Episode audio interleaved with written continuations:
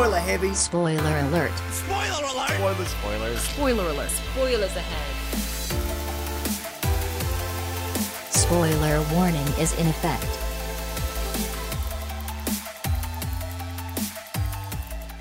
Guten Tag zu einer weiteren Folge Spoiler Alert, Sendung Nummer 30. Und ja, ich habe diesen Namen einfach ganz, ganz dezent Ich hab's gerade entfernt. gemerkt, irgendwas war doch da anders. Sendung 30, schon wieder ein kleines Jubiläum. Nee, Ganz komisches Jubiläum. Ich habe die Namen entfernt und vergessen, die neuen einzufügen. Das ist Ah, richtig. schön. Ja, ist doch auch mal was. Eine Abwechslung auf jeden Fall. Elena nicht mehr dabei. Rico nicht dabei. Wie, ja, Freddy, Markus dabei. Ja. Ähm, wir machen, wir ziehen das weiter durch. Zu zweit. Nee, warte mal, du warst auch nicht bei jeder Sendung dabei. Das Einmal habe ich gefehlt. Zweimal hast du Ah, gefehlt. Ja, ja, ja. ja bis, bis die Leute uns kommentieren, verpisst euch. Dann hören wir auf. Bitte macht äh, das bis nicht. der Kommentar kommt. Äh, ja, worum geht's denn heute in der Sendung, Markus? Wir fangen wie gewohnt mit den Kinostarts an, haben diesmal vier Kinostarts parat, Korrekt, wovon sogar ein paar interessant sein dürften.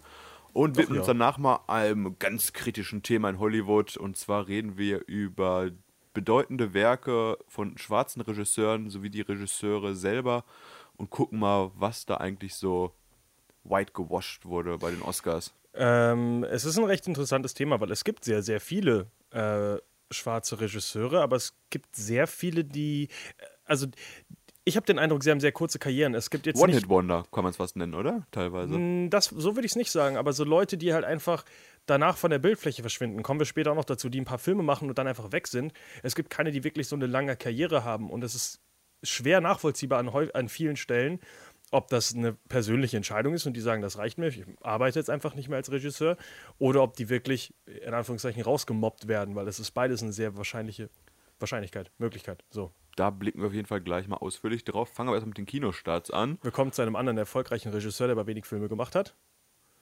Wem denn? Äh, Warren Beatty. Aber ja, dann fangen wir damit an. Äh, mit seinem ersten Film, der ist, in, also äh, es geht um Rules Don't Apply, zu Deutsch Regeln spielen keine Rolle, äh, über den Milliardär Howard Hughes, der in mehreren Filmen schon äh, ja, por porträtiert wurde, unter anderem in Aviator von Leonardo DiCaprio. Ach, der mit, den, mit dem Hygienefetisch. Äh, wieso Hygienefetisch? War das nicht bei Aviator der Typ, der sich mal die Hände waschen musste? Äh, Also- ich weiß nur, dass äh, Howard Hughes halt ein sehr, sehr, äh, äh, wie nennt man sowas? Ähm, äh, nicht ext extrovertiert. Ein sehr, sehr, Introvertiert. Nee, nee, ähm, eigentlich überhaupt nicht, äh, gar nicht so. Äh, Ein sehr, sehr besonderer Mensch ist. Exzentrisch, das war, habe ich gesagt, sorry. Ja. Ähm, ein sehr, sehr exzentrischer Mensch ist äh, und ein bisschen verrückt vielleicht, der auch genauso viele Probleme mit dem Gesetz hatte, wie er keine Probleme mit dem Geld hatte. Ah, Ähm, und äh, das ist der erste Film von Warren Beatty, der keine Oscar-Nominierung hat. Ähm, welche Filme hat er zuvor gemacht? Um, Jetzt fragst du mich wieder Sachen. Äh, aber schon ein dicker Oscar-Contender immer. nicht dicke Oscar-Contender, aber Sachen, die man schon kennt. Ähm, Spielt auch selber die Hauptrolle in dem Film, oder? Nicht die Hauptrolle. Er spielt, er spielt zwar Howard Hughes, aber die Hauptgeschichte geht eigentlich nicht um Howard Hughes selber, sondern mehr um einen Fahrer von ihm, der sich in einer seiner Models verliebt. Driving Miss Daisy. Nein, das ist ganz komplett andere Geschichte. Ich habe den Film überhaupt nicht auf den vorbereitet, weil der, wie gesagt, ich kannte jetzt auch nur den Namen Warren Beatty, aber konnte damit auch nicht so viel anfangen, wie, wie ich anscheinend hätte müssen sollen. Ja, Warren Beatty solltest du vor allem kennen, weil er natürlich den falschen Namen vorgelesen hat bei den Oscars. Und ich sage dir, Ach, für den Rest seines Lebens wird er nur noch darüber bekannt sein. Und alle anderen Sachen, die er vorher gemacht hat, sind nicht mehr wichtig. Ah, äh, Aus okay. Bonnie und Clyde natürlich bekannt. Ja, ja, die gut, Filme, die er vorgemacht hat, war Der Himmel kann warten, Reds, Ein Mann kämpft um die Gerechtigkeit, Dick Tracy und Bullworth. Die haben alle eine Oscar-Nominierung. da hat er ähm, Regie geführt bei allen. und teilweise auch gewonnen. Das sind seine vier Regiewerke und halt hat auch viel geschauspielert. der ältere Mann darf noch Filme machen. Das ist ja wie. Äh, 2000, seit Clint 2001 keine Rolle mehr gespielt. Also der hat sich mal wieder zurück, wollte halt, keine Ahnung, einen Howard Hughes-Film machen. Ist wohl ein Projekt, das er schon seit langem äh, auf dem Schirm hatte. Ein Herzensprojekt also. Äh, der eigene, eigentliche Hauptdarsteller ist übrigens Alden Ehrenreich. Ähm, ein Typ, der momentan relativ, äh, also ganz witzig, der ist momentan eigentlich ziemlich im Kommen. Ich verstehe noch nicht, warum der Typ keinen Künstlernamen hat. Weiß ich nicht, klang gerade wie äh, Torin Eichenschild. Ähm, also äh, Alden Ehrenreich, ich hab, muss nochmal nachgucken, äh, aus Hail Caesar zum Beispiel. Also ähm, Ein bisschen gefloppt, der Film. Ja, aber also der hat schon, ist ein hübsches Gesicht, äh, sollte eigentlich immer nur böse Leute spielen, habe ich den Eindruck. Er sieht aus wie der böse Jock, der Leute verprügelt eigentlich Ah, in okay. Filmen. Ähm, Also jetzt nicht so ein Hollywood-Schönling. Er ist Also- ein verdammt gut aussehender Mensch, aber halt mit einem bösen Gesicht. Ich weiß gar nicht. Ja, ja, ja. Ich könnte es gar nicht vergleichen. Vielleicht mit. Boah, vielleicht mit Jake Gyllenhaal, weil da habe ich auch immer den Eindruck, er guckt ein bisschen Die böse. lächeln alle nicht so viel, ne? Ja, aber auch ein super Schauspieler. Ähm, auf jeden Fall, äh, das größte Problem an dem Film ist anscheinend, dass er zwei Geschichten erzählt. Und zwar einmal über Howard Hughes, Warren Beatty, und dann einmal über seinen Fahrer und diese klassische Liebesgeschichte. Und diese ganzen, die Geschichten werden irgendwie nie so richtig vereint. Und am Ende ist der Film halt dann einfach vorbei, ohne dass man richtig eine Vereinigung von den beiden Geschichten zu einem großen Finale hat, was man dann die ganze Zeit erwartet. Äh, an sich halt einfach wieder ein, ja, eine schöne, schönes Porträt von einem Milliardär, falls man das denn sehen will. Ähm, ist ein Projekt, wo Warren Beatty sich sehr, sehr lange dran gesetzt hat. Ein Herzensprojekt von ihm. Aber es ist wohl genau deswegen, weil es halt mehr ein Herzensprojekt als wirklich was ist, wo sich mehr Leute Gedanken gemacht haben, vielleicht auch ein bisschen gefloppt. Naja, gucken, ob der in den Kinos hier anlaufen wird. Ja, mal gucken. Also echt ein, ja, eine Frage. Ähnliche Frage gibt es auch bei Shin Godzilla, der Oh. auch anläuft, aber der wird von Splendid lediglich als Eventstart promoted. Sprich, der wird in ausgewählten Kinos in Großstädten starten.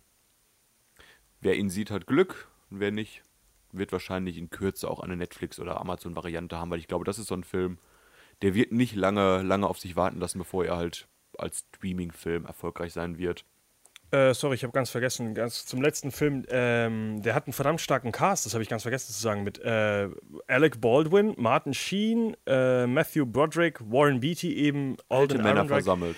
Ja, also aber auch bekannte Männer. So, sorry. Ja. Shin Godzilla ist übrigens der 29. Film. Ja, des Studios Toho. Ja, und insgesamt der 31. Godzilla-Film damit, weil man dafür natürlich die beiden äh, halbwegs, halboffiziellen Godzilla, amerikanischen ähm, Godzilla-Filme nicht vergessen.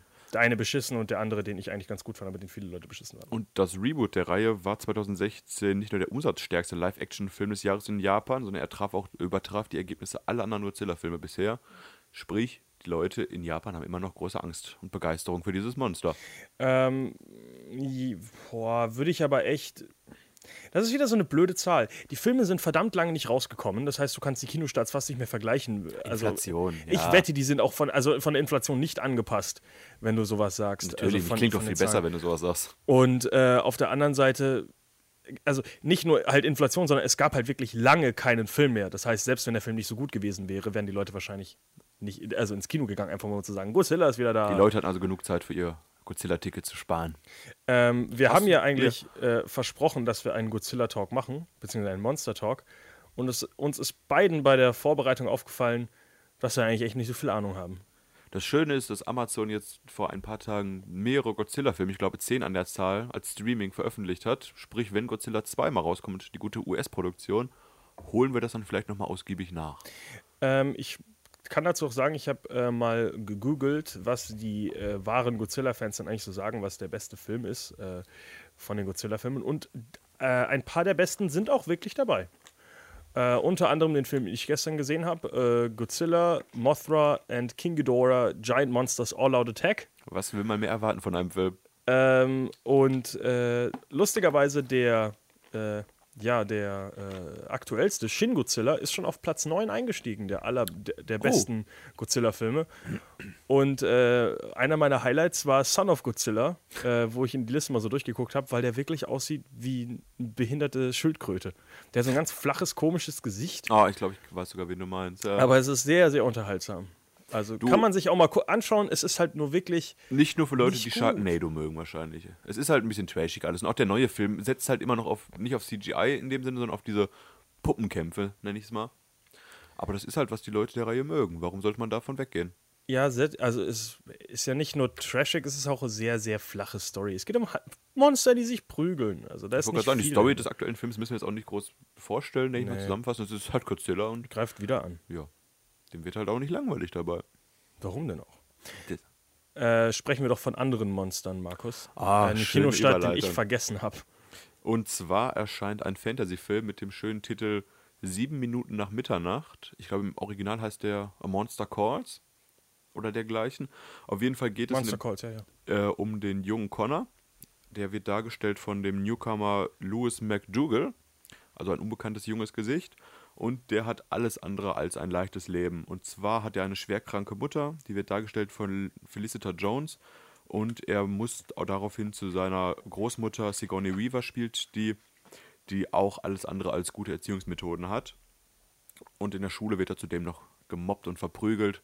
Sprich, der kleine Junge hat jetzt nicht das einfachste schöne Leben. Und dazu kommt, dass wenn er abends im Bett liegt, er auch noch Albträume hat. Dann eines Nachts aber wird er, nachdem er schweißgebadet aufwacht, guckt er aus dem Fenster, wo immer eine alte Eiche stand. Und diese alte Eiche hat sich in ein Monster verwandelt mit der Stimme von Liam Neeson, bekannt aus The Grey. Ich höre wirklich so vor, so, oh nein, es ist ein Monster mit der Stimme von Liam Neeson. Es ist halt alles sehr, sehr fantasymäßig Auch angehaucht. Ra's al Ghul aus den Dark Knight-Filmen Genau. oder halt, äh, ja, Taken. Liam Neeson sollte man kennen, mit dem sollte man sich nicht anlegen. Außer er ist halt ein nettes Monster, denn der junge Connor findet schnell heraus, dass dieses Monster vor seinem Fenster alles andere als böse ist, sondern ihm quasi wie der Weihnachtsgeist drei Geschichten erzählt, und zwar genau immer um sieben Minuten nach Mitternacht. Und diese Geschichten helfen quasi dem Jungen dabei, mit seinen Ängsten im Alltag und dergleichen umzugehen. Es ist also ein Fantasy-Film für junge Menschen, für ältere Menschen. Es ist halt äh, basiert auf einem Bestseller-Buch auch und es geht wahrscheinlich in diese Richtung wieder Coming of Age, erwachsen werden, mit Ängsten umgehen und dergleichen. Also der Trailer ist ja auch schon lange, lange, lange veröffentlicht. Ich glaube, vor gefühlt sechs, sieben, acht Monaten kam der erste Trailer heraus. Seitdem warte ich auch auf den Kinostart davon. Produziert wurde der von dem Fantasy-Horror-Regisseur, der auch das Waisenhaus oder das Tsunami-Drama The Impossible gemacht hat. Von Juan Antonio Bayona der halt ja auf jeden Fall Emotionskino abliefern kann, wie die vorherigen Kinostarts von ihm beweisen. Und ich denke auch, dass sieben Minuten nach Mitternacht nicht nur bei den Fans des Buches gut ankommen wird, sondern einfach mal so eine schöne, schöne Gratwanderung zwischen Fantasy und Realität aufweist, wo man halt wirklich ein schönes Kinoerlebnis haben könnte. Der Film ist äh, in Amerika übrigens äh, ursprünglich rausgekommen am 27. September Ach, ich konnte doch schon letzten Jahres, aber äh, im Rahmen des Fantasy Filmfests und dann offiziell zu Weihnachten am 23. Dezember. Aber doch schon lange, lange, lange, lange raus. Ich glaube, die Wertungen sind Ja, wie liegen die meisten. Also ne? der einzige Kinostart, der in Deutsch, also zum Beispiel ist diese Woche, der aktuell ist, nee, es ist gar keiner, weil Get Out ist auch schon seit, äh, seit Geraumer Zeit. Februar. Seit Februar in den, äh, in den amerikanischen Kinos. Also ja momentan das ist schon ein dicker Delay drin. Man kann ins Kino gehen und weiß, ob ein Film gut wird oder schlecht. Und ja, sieben Minuten nach Man muss sich nicht überraschen lassen. ja, wer Bah, will denn sowas Kunst. im Kino? Dann geht man in die Sneak Preview. Krass, ja. Auf jeden Fall, ja, sieben Minuten nach Mitternacht ist für mich der zweitschönste Kinostart dieser Woche. Denn der auf Platz 1 ist, glaube ich, auch der nächste Film, den wir ansprechen. Nee, Shin Godzilla haben wir schon angesprochen. Aber wir sprechen noch einen. Ich wohne doch nicht in einer dieser Großstädte, wo, wo Kino mir Filme zeigen, die ich auch sehen will. Würdest, du würdest, würdest du den im Kino wirklich gucken, wenn der gezeigt wird? Quatsch. Auch nicht. Ich glaube, das lohnt sich nicht. Das ist wirklich so ein Film, den ich mal gar nicht gucken werde, außer wir haben einen Talk über Godzilla. Also wir haben, äh, also den Film, den Godzilla-Film, den ich geguckt habe, habe ich übrigens als Vorfilm mal reingeschmissen bei dem Hörsaalkino, was wir mal planen. Ah. Das heißt, ich habe ihn auf einer großen Leinwand geguckt. Er macht trotzdem keinen Spaß. Also es sieht wirklich nicht schön aus. Von wann war der Film ungefähr? Äh, 2001. Ach, oh. Ich dachte, es wäre so ein 70er-Jahre-Film. Nee, nee, ich habe schon einen der aktuelleren geguckt. Ähm, aber die Effekte, also es ist relativ lustig, dieser Übergang immer zwischen Special Effects und Puppeneffekten und sowas. Also, Gut, Äh, genug Godzilla. Genau. genug Monster für heute. Komm, Denn, ja, wir- wobei, nein, wir kommen jetzt zu den nächsten Monstern. Die Schwiegereltern in Get Out. Das ist das weit hergeholt. Okay, Get Out ist das Regiedebüt von Jordan Peele, bekannt aus Key and Peele, äh, eine Comedy-Serie auf äh, Comedy Central. Also mittlerweile wahrscheinlich nicht mehr. Ähm, die jetzt beide unterschiedliche Richtungen gehen, aber ähm, interessante Richtungen. Also äh, Michael Keegan, ähm, sein Kollege zum Beispiel, hat den, ähm, nicht den Draft, was hat denn der nominiert? Ähm, die, die Heisman Trophies, also die, die College-Trophäen für die NCAA, also äh, amerikanischen Football, hat der nominiert als ein Charakter, der damals als Parodie auf Footballspieler in seiner Serie vorgestellt wurde. Eieiei. Also der geht jetzt mehr so in die Schauspielerrichtung und mehr so äh, Performance-Artist und so weiter, weil der, der kann halt auch gut reden und so weiter. War zum, hat öfter zum Beispiel auch Barack Obama getroffen. Ähm, Michael Keegan könnte man kennen als den Anger Translator von Barack Obama, wenn man das Video kennt. Ähm, wo Barack Obama immer mal ganz nett spricht und dann Ja, steht der Typ okay. hinter ihm und wird immer aggressiver. Das ist Michael Keegan. Und äh, Jordan Peele ist der kleinere, ein bisschen ja, mo- Ein volleres Gesicht hat er. Genau, so ein rundes, nettes Gesicht. Und äh, der hat es irgendwie geschafft, ähm, mal in eine ganz andere Richtung zu gehen und zwar mit Get Out einen Horrorfilm zu machen, der aber, äh, das muss man dazu sagen, trotzdem sehr, sehr starke Comedy-Noten immer noch hat. Also äh, es ist immer noch so ein bisschen lustig und versucht sich so selbst nicht so ganz ernst zu nehmen, wie bescheuert eigentlich ist, was gerade passiert. Und ähm, ja, stell du mal ganz kurz die Geschichte vor. Bevor ich die Geschichte vorstelle, einmal ganz kurz noch gesagt, Get Out stammt auch aus der Schmiede Blumhouse Productions, die in letzter Zeit ja finanziell durchstarten, jetzt nicht nur durch Get Out, wo wir gleich noch zu sprechen noch sondern auch Split war ja mega erfolgreich an den Kinokassen. Vorher haben sie auch äh, The Visit produziert, also beide Filme von M. Night Shyamalan und auch die Insidious-Reihe stammt aus dem Hause und viele, viele weitere Horrorfilme, sprich, die sind momentan das Nonplusultra-Studio, was, ja. Sag mal einen anderen großen Horrorfilm in letzter Zeit. Ich glaube, die Paranormal Activity-Reihe stammt auch von denen. Oh ja, dann. Also das ist schon, das ist schon, ja. wie gesagt, wenn man sich gruseln will, der Ansprechpartner. Auf jeden Fall zurück zu äh, Get Out. Die Geschichte ist eigentlich, wie gesagt, es könnte eine klassische Romcom sein oder was auch immer. Es geht um ein Pärchen, eine Frau und ihr schwarzer Freund, was wichtig ist. Ja. Und die wollen die Schwiegereltern in Spee von der Frau besuchen. Und es fängt auch alles an mit einem sehr herzlichen Empfang. Der junge Mann wird direkt im Arm genommen von dem Vater und alle sind nett zu ihm. Man muss dazu sagen, die wissen nicht, dass er schwarz ist. Das wird ihnen äh, bis zu dem Moment, dass sie sich treffen, vorenthalten. Genau. Der junge Mann, übrigens mit dem Namen Chris, muss halt feststellen nach kurzer Zeit, dass mit der Familie von seiner Freundin Rose irgendetwas nicht stimmt. Und es häuft sich quasi dann an bizarren Vorfällen. Er hatte auch Kontakt noch zu einem Kollegen in der Heimat, der ihn noch mal äh, darauf hinweist, dass in dieser Gegend, wo er gerade ist, viele schwarze Menschen auch bereits verschwunden sind und dergleichen. Und dann kommt auch noch raus, dass quasi die Schwiegermutter in Spee mit Hypnose arbeitet und dergleichen. Und das spitzt sich quasi alles immer weiter zu. Und wer den Trailer gesehen hat, wird sehen, dass es da auch dann deutlich brutaler und gefährlicher zur Sache geht. Und dass dann quasi sein Leben in Gefahr ist. Und die Frage ist dann nicht mehr, ob die Eltern ihn mögen, sondern ob er lebendig überhaupt noch dieses Grundstück wieder verlassen kann. Ist ein Film, bei dem man sich auch im Vorfeld, glaube ich, am weniger äh, recherchieren und informieren sollte, ja. um einfach quasi den, die Überraschung des Films zu haben. Äh, eine kleine Sache, die ich noch sagen will, äh, falls es irgendwelche Leute großes Gore und äh, ja, Metzelkino erwarten, das ist es nicht. Es ist nämlich sehr, sehr viel Sozialkritik auch, weil man, es ist sehr viel der Gedanke dahinter, hey, die großen Rassisten in unserer Gesellschaft sind nicht immer die Rednecks, sondern sind auch die Leute, die sagen, hey, wir sind äh, äh, offen und liberale Menschen und äh, denken an, ja, also sind allgemein friedlich und eigentlich so die, die, sag ich mal, die die Elite, also die Elite, die ein bisschen intelligenteren Menschen, können auch verdammt rassistisch sein. Und genau damit spielt das eben, dass diese Eltern, die eigentlich aus einem ja, höheren Haus kommen, gar nicht so liberal und offen und nett sind, wie es denn zuerst den Anschein hat. Und ich vermute, dass diese Hypnose-Thematik da noch deutlich ja. wichtig sein ja, wird. Ja. Was man auf jeden Fall sagen kann, ist, dass äh, der gute Regisseur und Drehbuchautor des Films damit der erste Afroamerikan äh, afroamerikanische Regisseur war, der mit seinem Debütfilm ein Einspielergebnis von mehr als 100 Millionen Dollar erreichen konnte und damit in den USA eine kleine Filmgeschichte auch schrieb. Äh, muss man dazu sagen, als erster Regisseur, der seinen Film auch geschrieben hat. Es gibt, äh, es gab schon Regisseure, die das vorgeschafft, äh, schwarze Regisseure, die das vorgeschafft haben, aber er ist halt Writer and Director. Also er ähm, also sein ganzes Herzblut ist da einfach mal drin. Und ähm, das ist eigentlich ganz interessant, wenn das jetzt der erfolgreichste Debütfilm von einem äh, ja, afrikanischen Regisseur ist. Ähm, wenn man so andere Debütfilme, ich habe da einfach mal so eine ganz grobe Liste mal durchgeguckt, äh, unter anderem Mad Max von George Miller, war auch sein erster Film. War zwar jetzt nicht so besonders erfolgreich, aber hat damit eine riesengroße Serie losgetreten. Betonen, ähm, George Miller ist nicht schwarz, für alle, die es nicht wissen. Nur das so, gesagt. Ich soll, ja, ja. Ach ich wollte nur einmal. Äh, ich weiß nicht, vielleicht gibt es ja Leute, die das nicht wissen. Ein alter weißer Mann, der eigentlich nicht mehr arbeiten will und sollte. Ich glaube, der stirbt auch. Weil alles so heiß ist in der Wirklich Wüste. sehr alt. Äh, Grease zum Beispiel war auch ein Debütfilm damals. Oh. Äh, Reservoir Dogs natürlich von Quentin Tarantino. War der finanziell so erfolgreich? Nee, aber einfach nur große Filme, die, ah, okay. die also, also gut, Reservoir Dogs zum Beispiel damals jetzt auch nicht. Ähm, es ist sehr schwer, äh, also ich habe zumindest so schnell jetzt keine Liste gefunden, wo es wirklich ums Geld geht. Aber zum Beispiel Evil Dead von Sam Raimi, der später mit den Spider-Man-Filmen noch mehr viel mehr Geld gemacht hat, hat ja auch die äh, Evil Dead-Reihe gemacht. Äh, vielleicht einer der bekanntesten oder äh, nicht bekanntesten, einer der erfolgreichsten Filme, würde ich mal sagen, ist wahrscheinlich äh, der mit dem Wolf tanzt. War das Debüt von äh, Kevin Costner als Regisseur. Hm. Citizen Kane war das Regiedebüt von Orson Welles. Ähm, und Being John Malkovich war zum Beispiel das Regiedebüt von Spike Jones.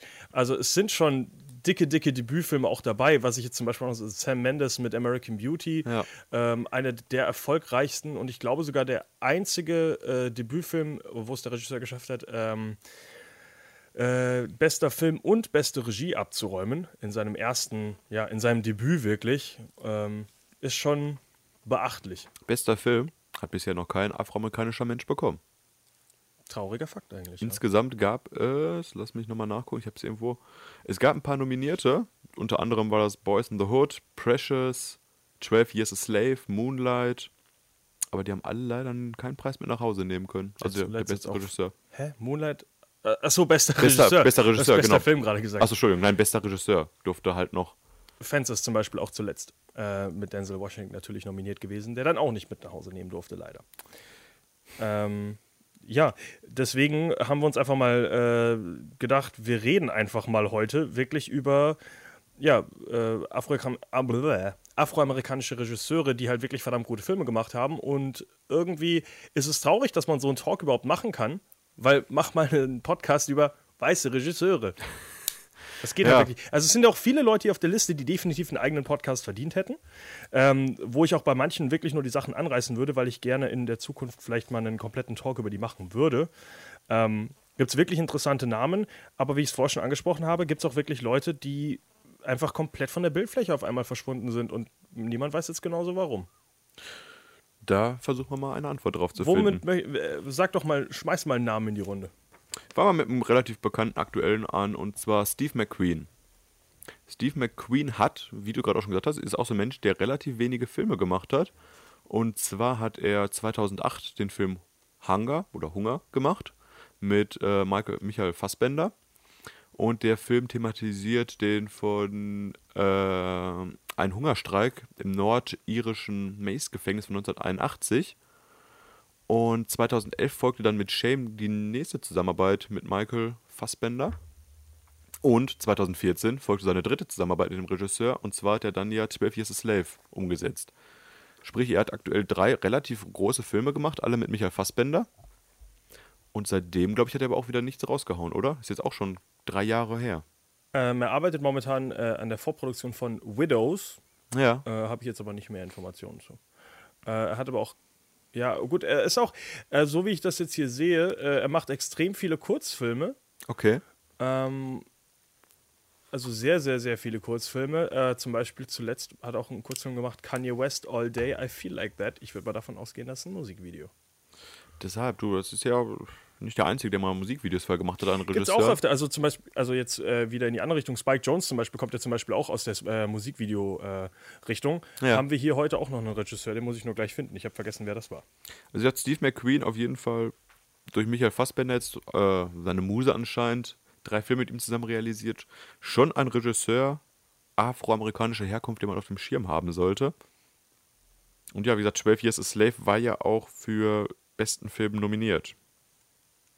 Und hat auch gewonnen, stimmt. Hat den Beste Film Film hat gewonnen, gewonnen, ja. nur beste Regisseur hat der gute Mann nicht mit nach Hause nehmen dürfen, wenn ich mich jetzt nicht vertue. Äh, war das zwei, boah, 2013, nee, 2014 war das. 2014 hat einen Oscar für den besten Film gewonnen. das nominieren, äh, das äh, nominieren, das recherchiere ich einmal gleich.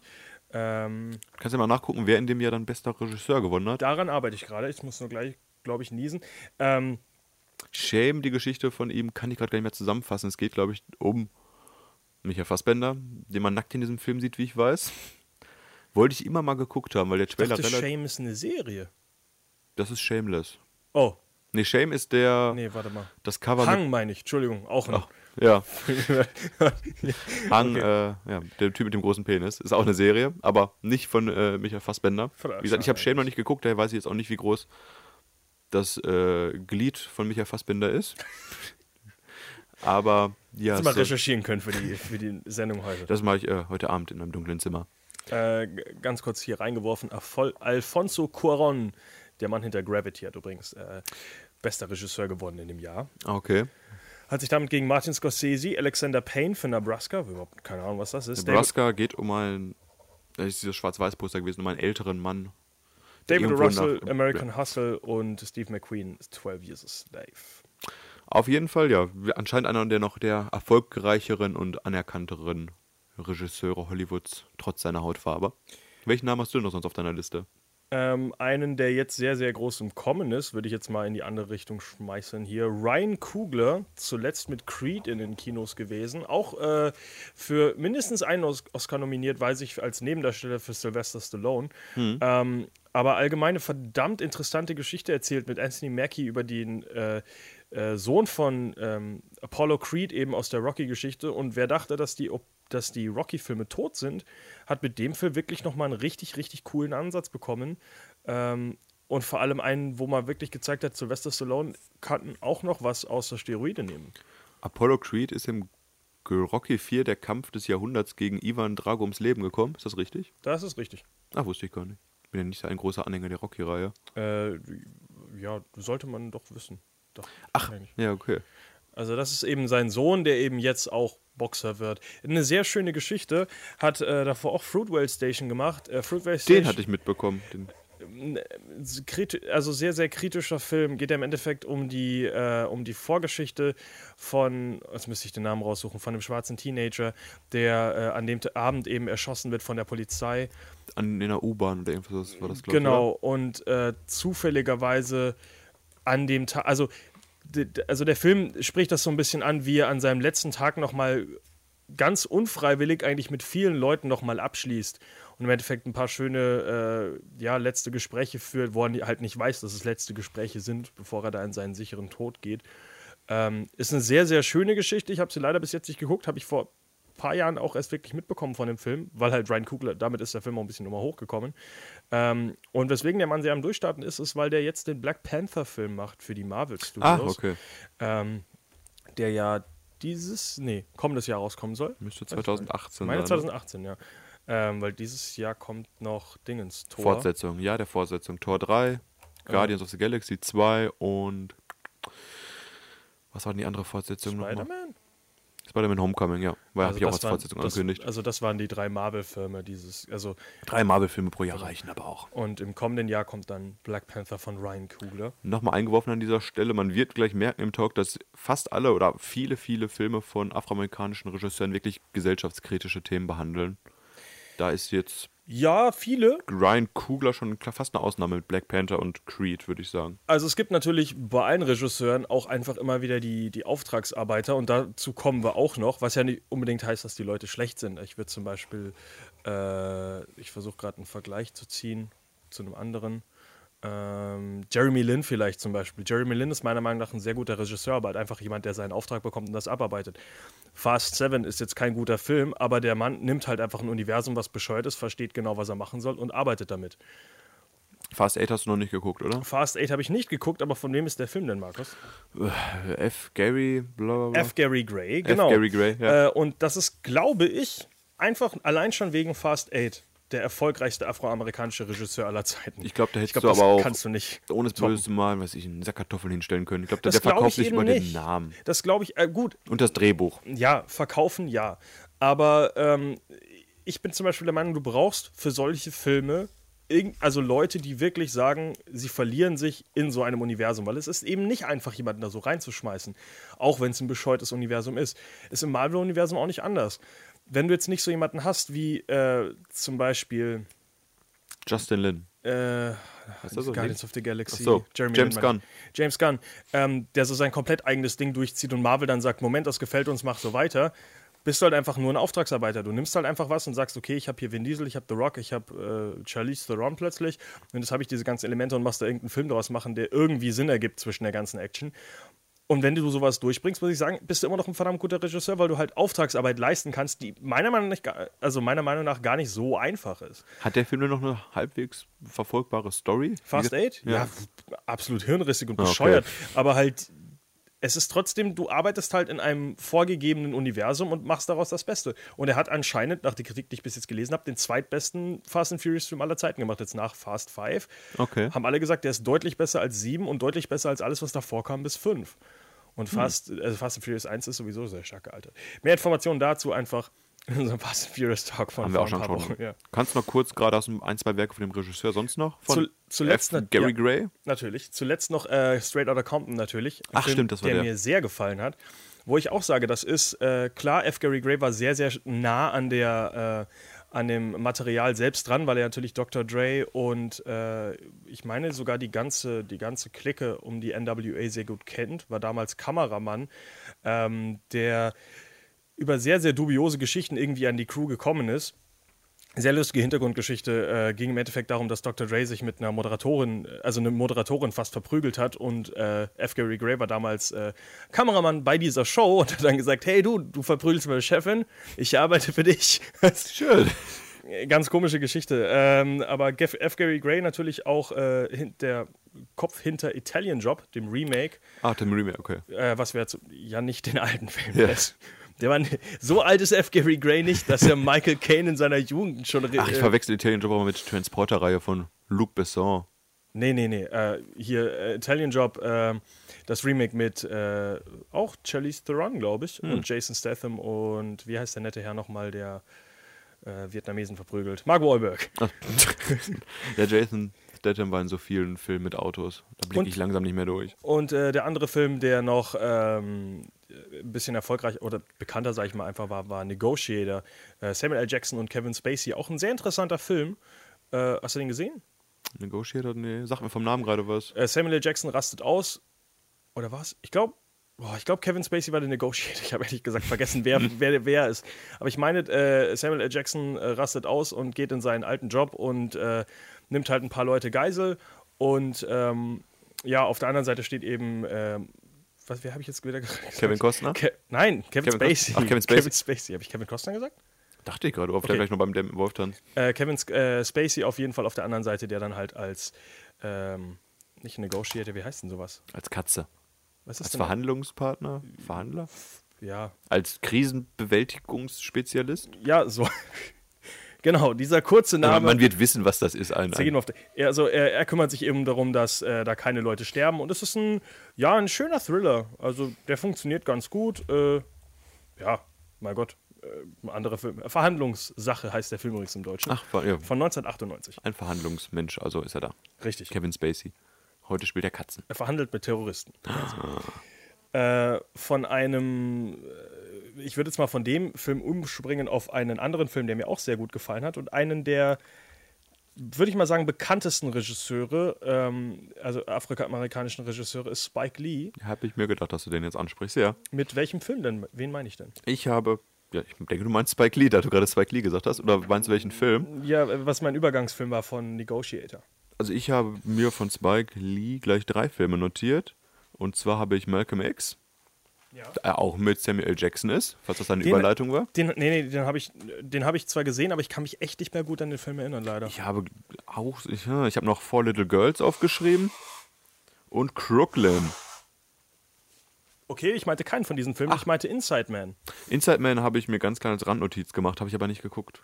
Ähm, ich habe alle nicht geguckt von ihm. Äh, kann ich empfehlen. Ähm, jetzt fällt mir nicht ein, wer der Hauptdarsteller ist. Äh, der Typ aus Shoot 'em Up. Äh, Shoot 'em Up ähm, Mhm. Oh, ich mag den Typen nicht. Ähm, du weißt ja, wen ich meine. Ja, ja, Shoot 'em Up habe ich gesehen. Achso, doch, ich habe einen Film Clive von... Owen. Clive Owen, danke. Ähm, eine sehr, sehr coole Geschichte. Inside Man ist im Endeffekt ein äh, Banküberfall, der sehr, sehr komplex und perfid geplant ist und halt, äh, ja, dieses Standoff zwischen Denzel Washington und Clive Owen ist wirklich was? Kurz nochmal, ich, äh, wo du es gerade gesagt hast, Malcolm X ist ja nicht mit Samuel Jackson, sondern mit Denzel Washington auch. Oh. In der Hauptrolle. Ja. Da habe ich wohl Wie gesagt, ich konnte mich nicht dran erinnern, sonst hätte ich dich verbessert. äh, Malcolm X hat mir damals sehr gefallen, aber ich weiß wirklich gar nichts, was du für Ich kann es kurz zusammenfassen. Es handelt vom Leben und Tod des Black Muslim-Anführers Malcolm X, der nach einer Gangsterkarriere in den 40er Jahren zum Prediger der Nation of Islam Organization wird und Grundlage dafür war das Buch von Malcolm X auch. Ja, anscheinend ein sehr, sehr wichtiges Werk, was wir vielleicht auch mal nachholen sollten noch. Wie gesagt, ich habe ihn mal gesehen, aber äh ich habe ihn wirklich nicht mehr, nicht mehr im Kopf. Aber auf jeden Fall auch bei Spike Lee zu sagen, er behandelt in seinen Filmen fast überwiegend gesellschaftspolitische und soziale Themen wie Rassismus gegenüber den, der schwarzen Bevölkerung und dergleichen. Ganz kurz zu Inside Man. Inside Man auf der einen Seite ist einfach nur ein Banküberfall, der sehr, sehr perfide und intelligent geplant ist und am Ende, ja, gibt halt immer wieder Twists und Turns und wie das alles rauskommt. Ist eigentlich sehr cool gemacht. Ist okay. so, ein, so ein bisschen wie äh, Ocean's Eleven, so vom Ablauf dass man so zeigt, oh, jetzt passiert das, jetzt passiert das, jetzt passiert das, aber mit ein bisschen mehr Twist am Ende, das halt nicht nur ist, so vorbei. Brad okay. Pitt hat das Geld. Ähm, sehr cool gemacht. Also kann ich auch empfehlen. Also zu den wichtigsten Werken gehört auf jeden Fall, wie gesagt, gerade noch äh, Four Little Girls. Da dreht es sich um einen Bombenanschlag auf eine baptistische Kirche in Birmingham, Alabama, im Jahr 1963, bei dem vier Mädchen im Alter von 11 bis 14 Jahren ums Leben kommen. Das gehört wohl zu einem seiner, seiner besten Werke auch, neben Malcolm X. Und Crooklyn, der, wie der Name schon fast vermuten lässt, in Brooklyn spielt, im Jahr 1973. Und ja, da geht es halt auch um, um das Leben quasi eines schwarzen Mädchens, das dort vorgestellt wird. Also, wie gesagt, Spike Lee ist, glaube ich, auch wenn man an afroamerikanische Regisseure denkt, schon einer der, der ersten Namen, dem man ins Gedächtnis kommt, oder? Ist auch vor allem, würde ich sagen, deswegen, weil er sehr, sehr äh, kritisch und sehr, sehr direkt ist. Er ist auch jemand, der sehr oft ähm, Themen, an, also solche Themen anspricht. Zum Beispiel jemand, der sehr, sehr lautstark kritisiert hat, dass äh, der Film Selma zum Beispiel nicht erfolgreicher war. Kommen wir gleich noch zu. Habe ich auch auf meiner Liste.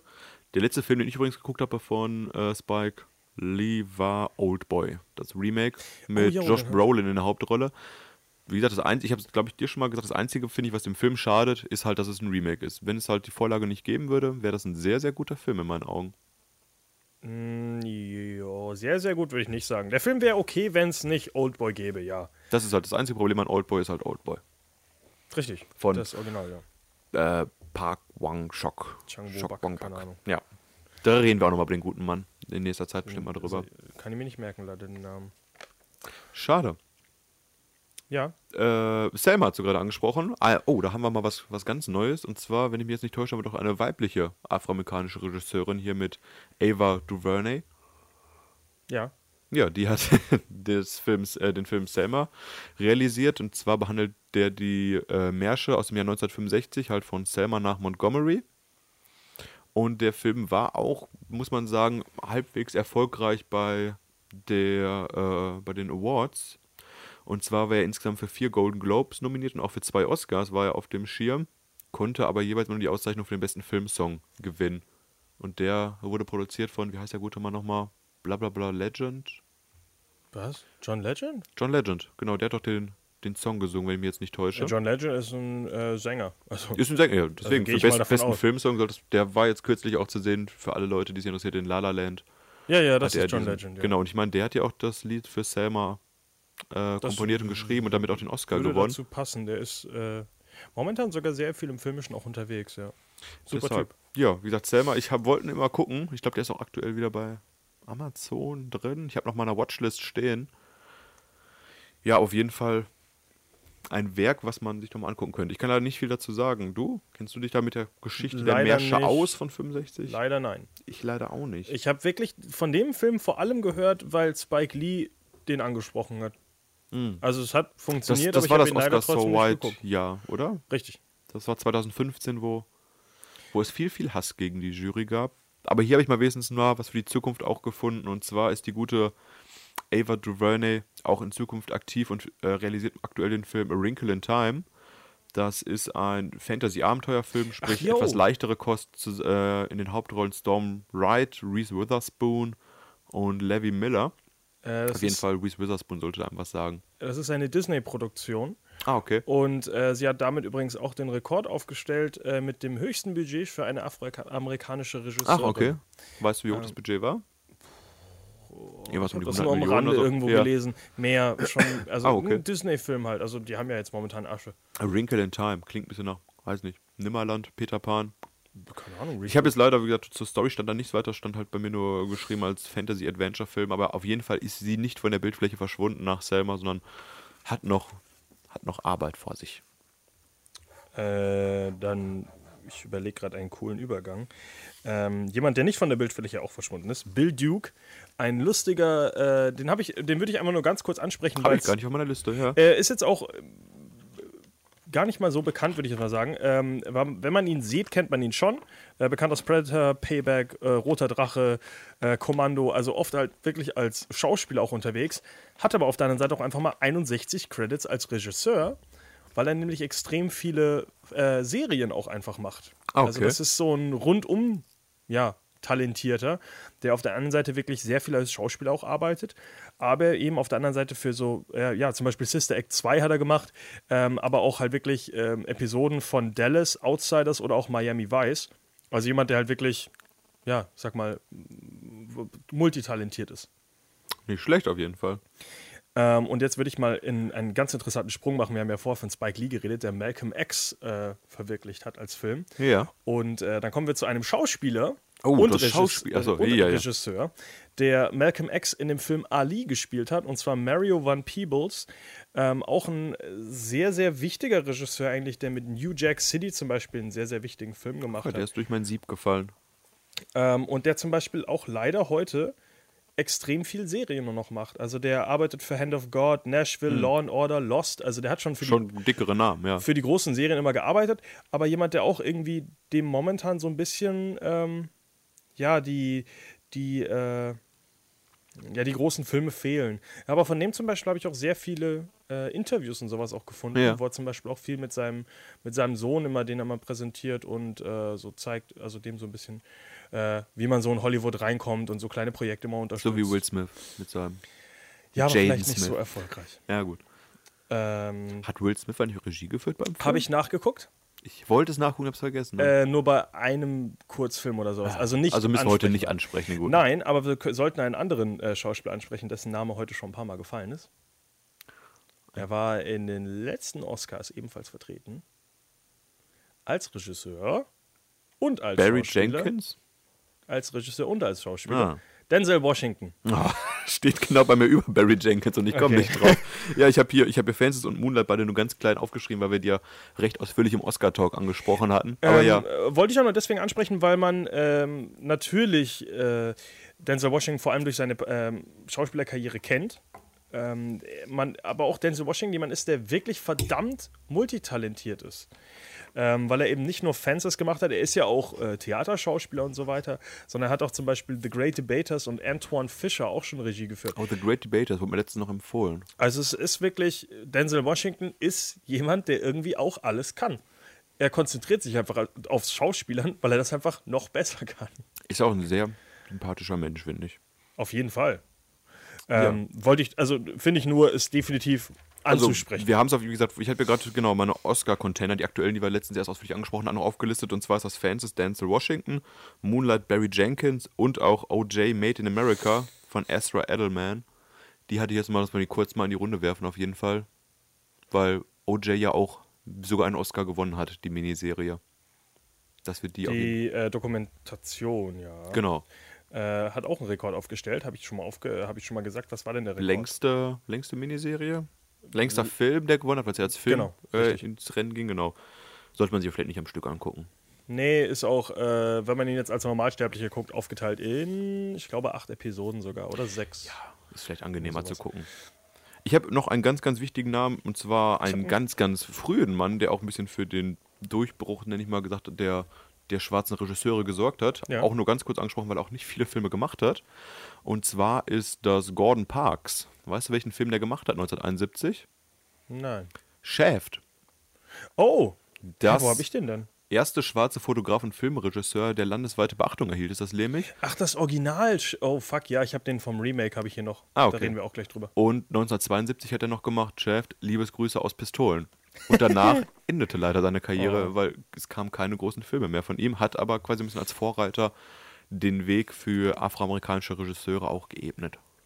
Also ich hätte jetzt noch ähm, drei beziehungsweise vier Namen hier und dann hätte ich noch ein paar äh, Honorable Mentions, wo ich jetzt äh, leider nicht so viel drüber sagen kann. Ich habe auch noch zwei Namen, aber dann mach du mal erstmal weiter. Vielleicht Äh. deckt sich da ja noch was.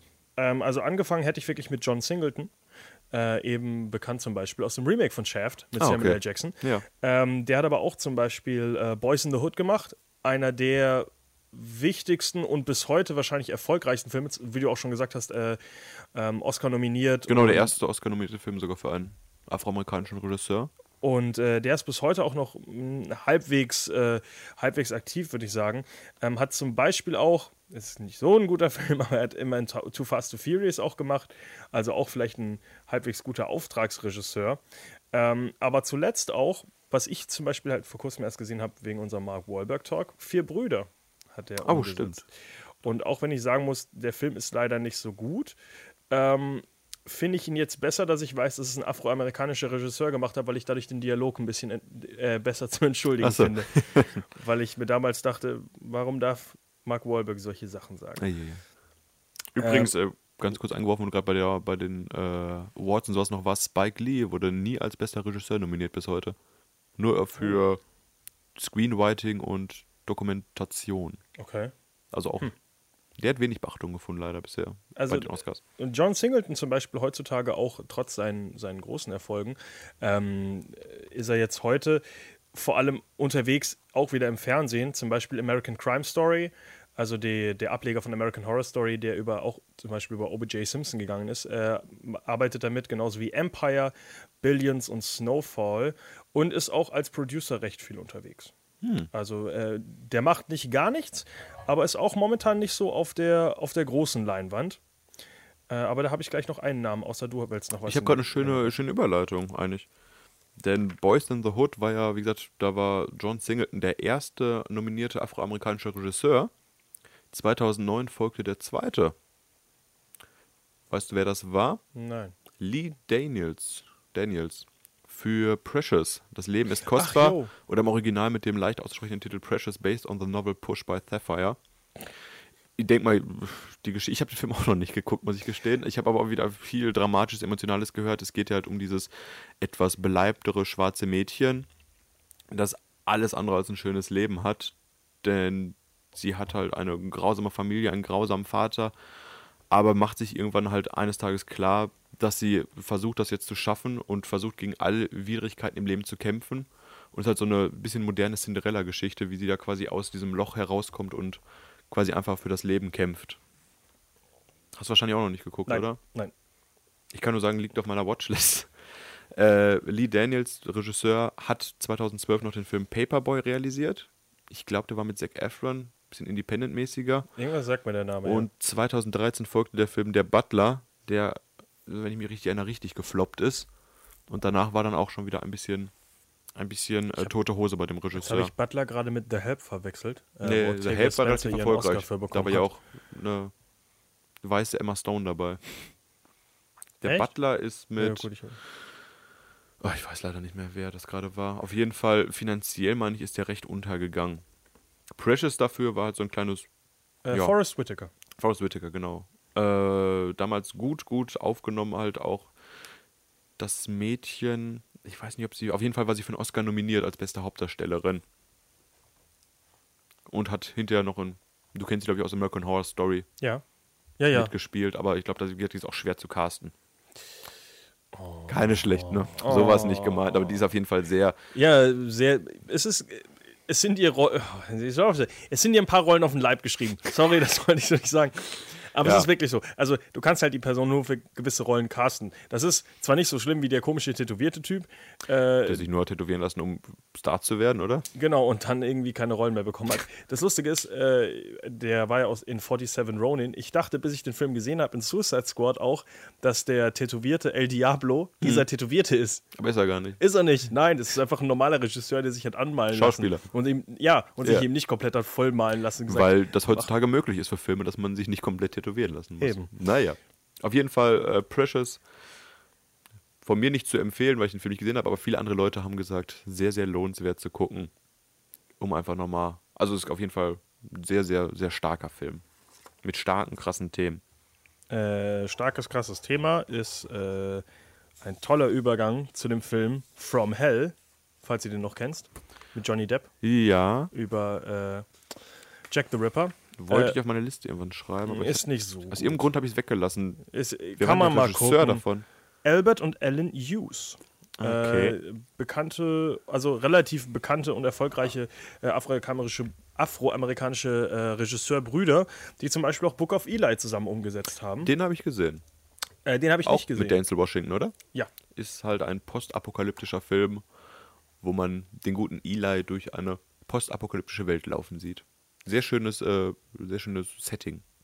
Ich glaube übrigens jetzt, äh, nee doch, also sie sind immer beide am Produzieren und beide am Regie führen. Äh, zum Beispiel Menace to Society haben die auch gemacht und äh, Dead Presidents. Ähm, also sehr, sehr viel Film. Also The Menace to Society und Dead Presidents, beides auch wieder sehr, sehr äh, gesellschaftskritische Filme. Leider die erfolgreichen, erfolgreicheren Filme sind halt wieder die mit Johnny Depp und mit, Spoiler Alert, dem blinden Eli, der durch die Wüste läuft. Ah, der war blind. das Ende nicht geguckt. Da hätte den Film ich geguckt. Da.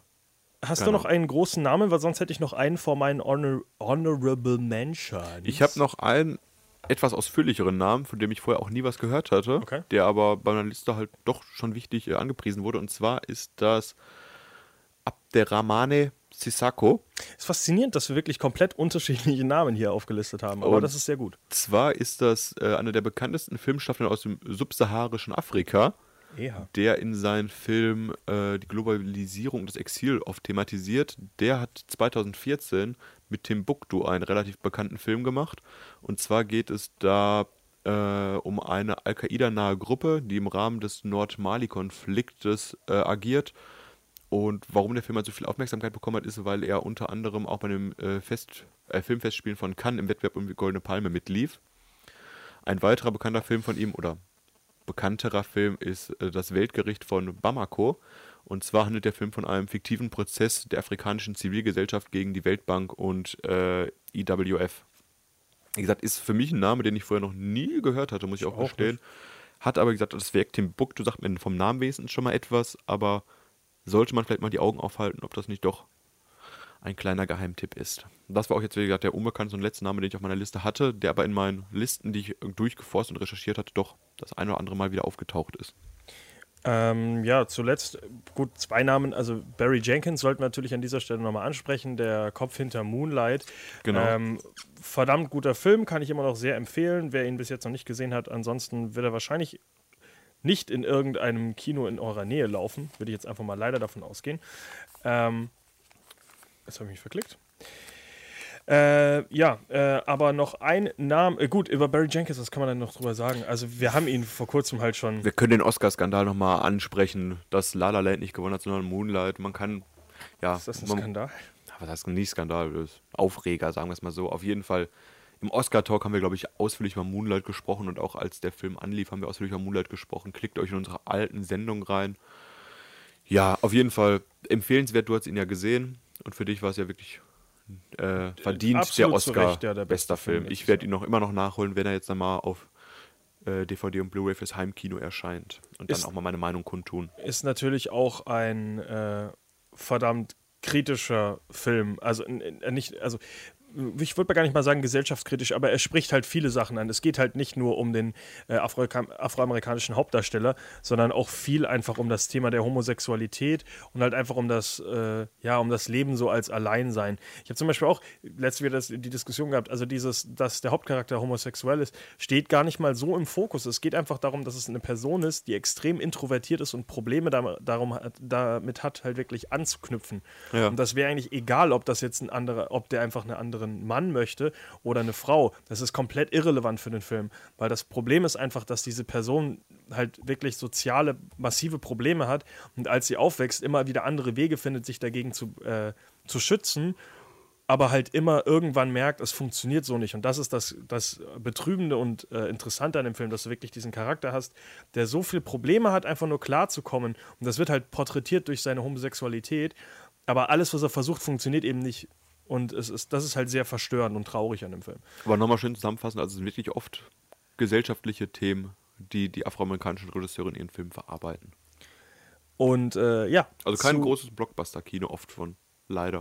Seltsam, dass die dafür halt wirklich noch nicht, dass sie das noch nicht machen dürfen, sag ich mal. Sagst du das, dann schmeiße ich dir etwas entgegen, um genau das Gegenteil zu beweisen. Schön. Weil mein letzter Name ist, sollte jetzt nämlich genau das Ganze so ein bisschen entgegennehmen. Dass man eine gute Entwicklung ähm, vor den Honorable Mentions. Und zwar Antoine Fuqua. Sollte dir was sagen? Sagt mir auch was. Ist der Kopf hinter Training Day. Ah, okay. Und äh, der zuletzt äh, leider auch den Film Die glorreichen Sieben umgesetzt das hat. war's, ja. Und außerdem Olympus Has Fallen und Shooter. Der macht halt extrem viele simple Blockbuster-Action. Und ähm, der mit der ist französisch, mexikanisch, argentinisch. Irgendwie sowas hätte ich jetzt zugeordnet. kann ich dir nicht sagen, wo der jetzt genau herkommt. Das werde ich direkt mal rausfinden. Ähm, aber zum Beispiel ein Film, den ich sehr, sehr gerne gucken wollte von ihm, äh, zuletzt ist Southpaw mit Jake Gyllenhaal, Ah. der sehr verdammt gut sein Mhm. soll. Aber, hat aber doch, das ist halt doch mal einer, der gut Blockbuster-Kino dann äh, geschafft hat. Zum Beispiel auch, damit wir wieder mal die Denzel-Washington-Verbindung haben, The Equalizer zum Beispiel hat er auch Ja. zuletzt umgesetzt.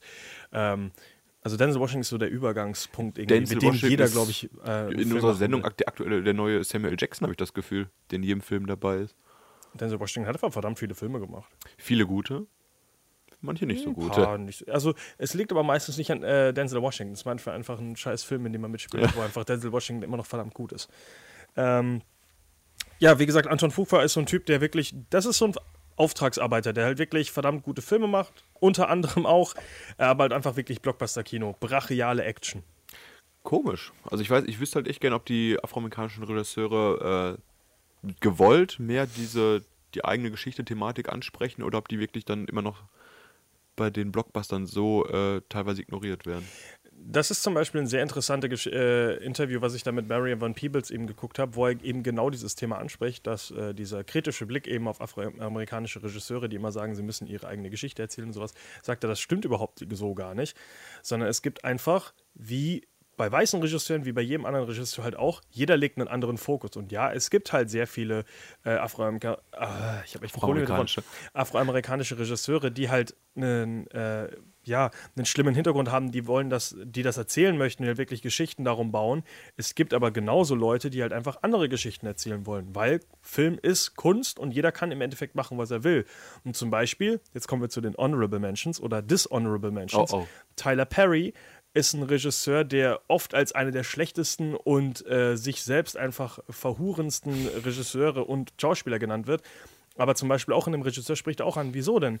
Er macht doch einfach nur das, was er machen will. Und wenn ihm das Spaß macht, ist das im Endeffekt scheißegal. Weil es muss nicht jeder Schauspieler irgendwie seine, seine persönliche Geschichte erzählen und irgendwie episch und dramatisch und gesellschaftskritisch sein, weil das ist nicht die Aufgabe von Film. Ja. Die Aufgabe eines Films ist wirklich nur, die Leute zu unterhalten. Und wenn du die Leute währenddessen informieren willst, ist das sehr gut, aber du kannst niemals jemanden dazu zwingen, genau das zu machen. Hast du kurz für Tyler Perry ein, zwei Titel?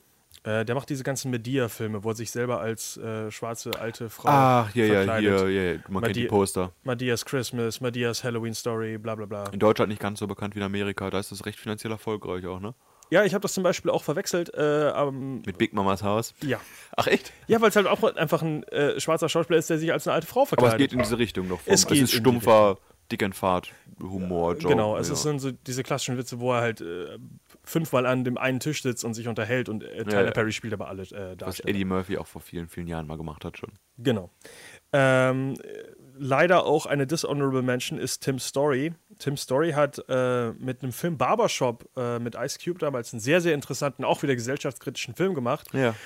und dann äh, einen Vertrag unterschrieben und Fantastic Four gemacht. Ja, ja, ja, ja. Welchen? Den? Äh, die beiden alten. Also der neue ist ja also von, mit äh, äh, Jessica Alba. Jessica Alba, die beiden, genau. Ähm, und Ah. ist danach leider versumpft. Also das ist so wie momentan Josh Trank. Ähm, Fantastic Four ist Guter äh, Vergleich. ein, ein schlechtes Oben, wer das Sollte man echt nicht umsetzen. Momentan macht er halt so Filme wie, äh, wie Ride Along, die ich glaube auch nicht schlecht sind, die macht. Ride Filme. Along hat auch einen zweiten Teil bekommen, die waren auch genau. finanziell jetzt Soll auch kein, ein dritter Teil übrigens Ja. kommen. Ice Cube übrigens auch, wo du es gerade angesprochen hast, als Regisseur unterwegs, oder? Äh, aber nicht viel. Habe ich auch geguckt, aber hat nicht so viel gemacht. Ich habe es auch nicht, nicht auf meine. Finalliste mit aufgenommen. Ähm, eine, ja, Billy Woodruff, wollte ich hier auch noch sagen, kommt ursprünglich aus der äh, Musikfilmszene. Musikfilm sei schon. Äh, doch, Musikvideoszene. Ja, Musikvideos, ja. ähm, der hat so Filme gemacht wie, die, äh, wie Girls United, aber Habe ich gesehen. nicht den ersten Girls Ah, United, den vierten. sondern nur die Fortsetzungen. Ab zwei aufwärts. Ja, da war auch dann doch die kleine Schwester von Rihanna und so mit dabei. Ich erinnere mich, ich habe alle vier Filme gesehen. Und hast du den Film Honey gesehen? Mit Jessica, mit Jessica Alba? Nee, habe ich nicht gesehen. Okay, den Geht's hat er auch ums nicht Tanzen, gemacht, oder? aber Oh. die Teile 2 und aufwärts hat er gemacht. Also, ja, das ist halt es auch, ist halt Arbeit. Natürlich, aber gut, es ist halt niemand, der aus dem Musikvideo-Business kommt und sagt, hey, wieso kann ich nicht 90 Minuten lang Musikvideo machen? Das im Endeffekt spricht ja nichts dagegen. Aber ich wollte ihn einfach nur mal ansprechen, weil ich finde es lustig, dass jemand so, Ich wusste nicht, was es von die eine Fortse- Fortsetzung gab. ich auch nicht, bis ich Aber- das gesehen habe. Hast du denn auch noch irgendwelche positiven? Ja, äh. Julie Dask, äh, die macht extrem viel äh, Biopics. Äh, die hat zum Beispiel zuletzt auch, äh, also nicht zuletzt, aber zum Beispiel auch die Rosa Parks Story gemacht, Ah, okay, um nochmal eine, äh, eine Dame hier mit in die Runde zu werfen. Also es gibt auch Rosa Parks war die gute Frau, die sich im Bus nach vorne gesetzt hat. Ne? Korrekt. Umgesetzt übrigens mit Angela Bassett, die man auch kennen sollte aus American Horror Story, die zum Beispiel die, ähm, Ähm, Marie Laveau spielt. Ah, ist das diese Voodoo-Priesterin Genau, auch? genau. Ja, okay. Angela Bassett. Die zum Beispiel auch sehr, sehr viele gesellschaftskritische Filme macht. Also Angela Bassett, verdammt gute Schauspielerin und auch jemand, der keine Angst davor hat zu sagen, was sie denkt. Oh. Äh, Eine andere Frau ist noch Casey Lemons, äh, die zum Beispiel Talk to Me und, Camera, äh, und Caveman's Valentine gemacht hat. Ach, okay, ja. Äh, Horror. Ca- Caveman's Valentine habe ich die DVD zu Hause, habe ich sie nie gesehen. Ich, fuck, ich glaub, Aber ich immerhin finanziell unterstützt. Ich glaube, ich habe die verschenkt. Ich glaube, die war Oh, bei unserer oh. großen äh, Tombola. Tombola mit dabei.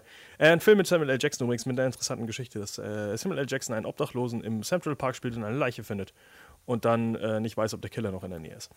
Klingt Ähm, doch gar nicht so schlecht. Und äh, dann kommen wir noch zu, ich weiß nicht, ob es honorable oder dishonorable ist, aber die Wayans-Brüder. Scary Movie, Scary Movie? White Chicks. Äh, wusste gar nicht, dass die schwarz sind. Haben die das Scary doch, die spielen ja mit.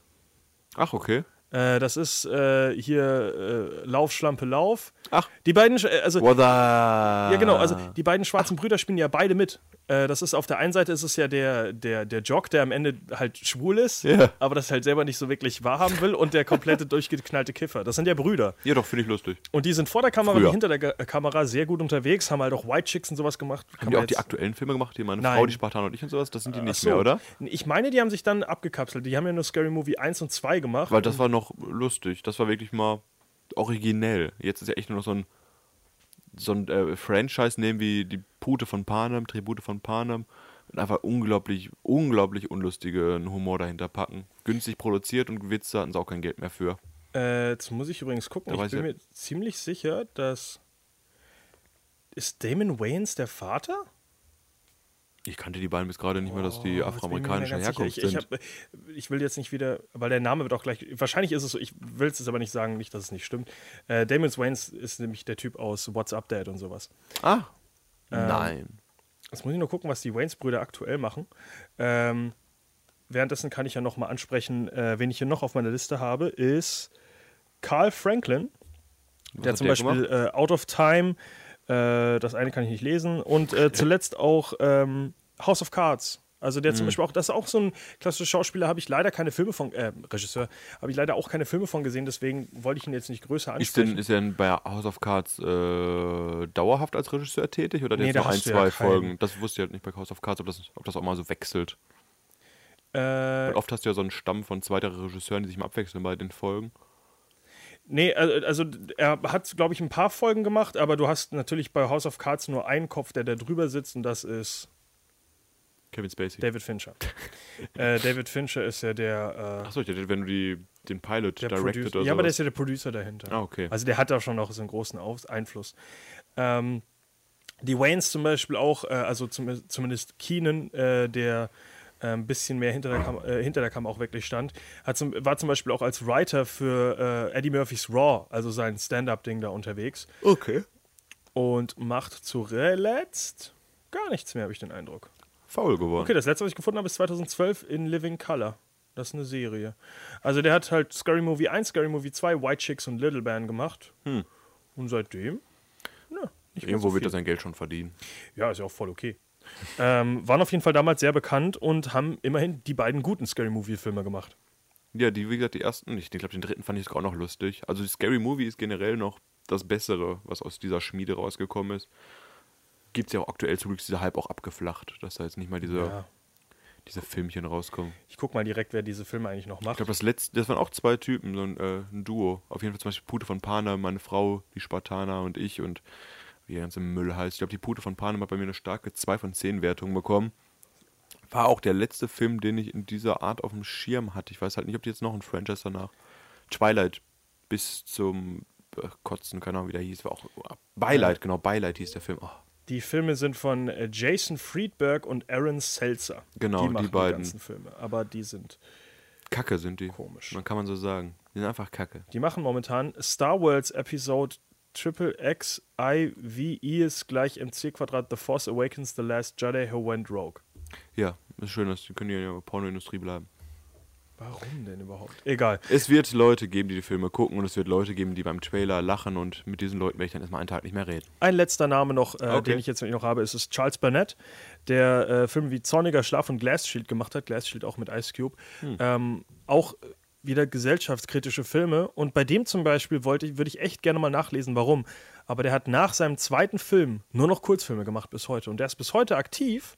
Der macht immer wieder seine Short-Movies, aber der macht keine langen Produktionen mehr. Und ich habe keine Ahnung warum. Und das ist so traurig, dass so jemand einfach von der Leinwand, also so vom, von, äh, ja, von der Bildfläche einfach verschwindet, obwohl er halt offensichtlich Talent hat. Man weiß es natürlich nicht, vielleicht will er es auch einfach nicht, vielleicht macht es ihm einfach keinen Spaß. Er ist auf jeden Fall nicht alleine mit dieser Entwicklung bei den afroamerikanischen Regisseuren, deswegen. wir haben Wenn aber ihr mehr wisst, ja. wenn, ihr, wenn wir ihn vergessen haben, hinterlasst uns einen Kommentar. ja. Ich bin da immer Bitte. offen für Feedback. Es ist, also es ist ein sehr ambitioniertes Thema gewesen, was wir heute angesprochen haben. Deswegen haben wir es natürlich auch sehr, sehr reduziert aufgeführt. Auch heute mit weniger Humor und schlechten Witzen, sondern mal wirklich seriöse Ja, äh, Radioarbeit. kann man nicht über alles Witze machen. Deshalb. Und das Traurigste ist, während wir diese Woche versucht haben, so viele afroamerikanische Regisseure wie möglich anzusprechen, werden wir in der nächsten Woche wieder nur über einen Regisseur sprechen, Und wer ist das? weil die nächste Woche unglaublich schwach ist. Ai. Ähm, und zwar in der kommenden Woche startet der Film Rückkehr nach Montauk mit Stellan Skarsgård und Nina Hoss. Sagt Ist das unser Top? Ja, äh, Natürlich ist das nicht unser Top-Kinostart. Verrat doch noch nicht alles. Ja. Aber wir reden über den Regisseur des Films. Äh, nein, Oh. der Top-Kinostart nächste Woche ist Drumroll mit Charlie Hunnam. Ja, King Arthur. Ah, King Arthur, Arthur Legend Von? von, Guy Ritchie. Genau. Dem Ex-Mann von Madonna. Das heißt, äh, nächste Woche zerlegen wir einfach mal die Karriere des britischen, recht erfolgreichen Regisseurs Guy Ritchie. Man kann schon mal spoilern, äh, King Arthur hat solide bis schlechte Wertungen bekommen. Ja, Guy Ritchie leider hat in den letzten Jahren immer äh, schlechte bis solide Werte. Aber hat auch gute Filme gemacht wie äh, Snatch, Rock'n'Roller, etc. Nächste Und? Woche dazu mehr. Ist er nicht der von. Ja, Lockstock and Two, hier, Brummedam, Göne Gras. Ja, ja, Immer doch. noch einer der geilsten Filme, die er gemacht hat. Deshalb, aber jetzt nicht zu viel spoilern. Richtig. Gucken wir bis nächste Woche Codename Uncle. Wenn, nein. Dachte ich mir schon. Wenn ihr es bis hierhin geschafft habt, durchzuhören, geht noch auf den äh, Bürgermedienpreis, klickt für unsere Sendung Spoiler ja, Alert bitte. und äh, dann können wir mit 1000 Euro Reich werden. uns, äh, weiß nicht, Hamburger holen für die Sendung, damit wir mit Vollmund reden. Keine Ahnung. Stimmt für alle drei Sendungen ab. Wir brauchen das Geld. Aussage ich weiß gerade. nicht, was wir mit dem Geld machen würden, weil ich nicht erwarte, dass wir was gewinnen. Oh. Ich habe keine Dankesrede vorbereitet und wahrscheinlich gewinnt La La Land. Als Dankesrede starten wir einfach genau diese Sendung und bedanken uns bei all diesen afroamerikanischen Regisseuren, die in Hollywood Ah. nicht ihr, ihre wahre Ehre bekommen. Bis dahin, äh, bis zum nächsten Mal. Gott, scheiß Abschluss. Einen schönen Abend allen noch. Vielen Dank fürs Zuhören. Ja.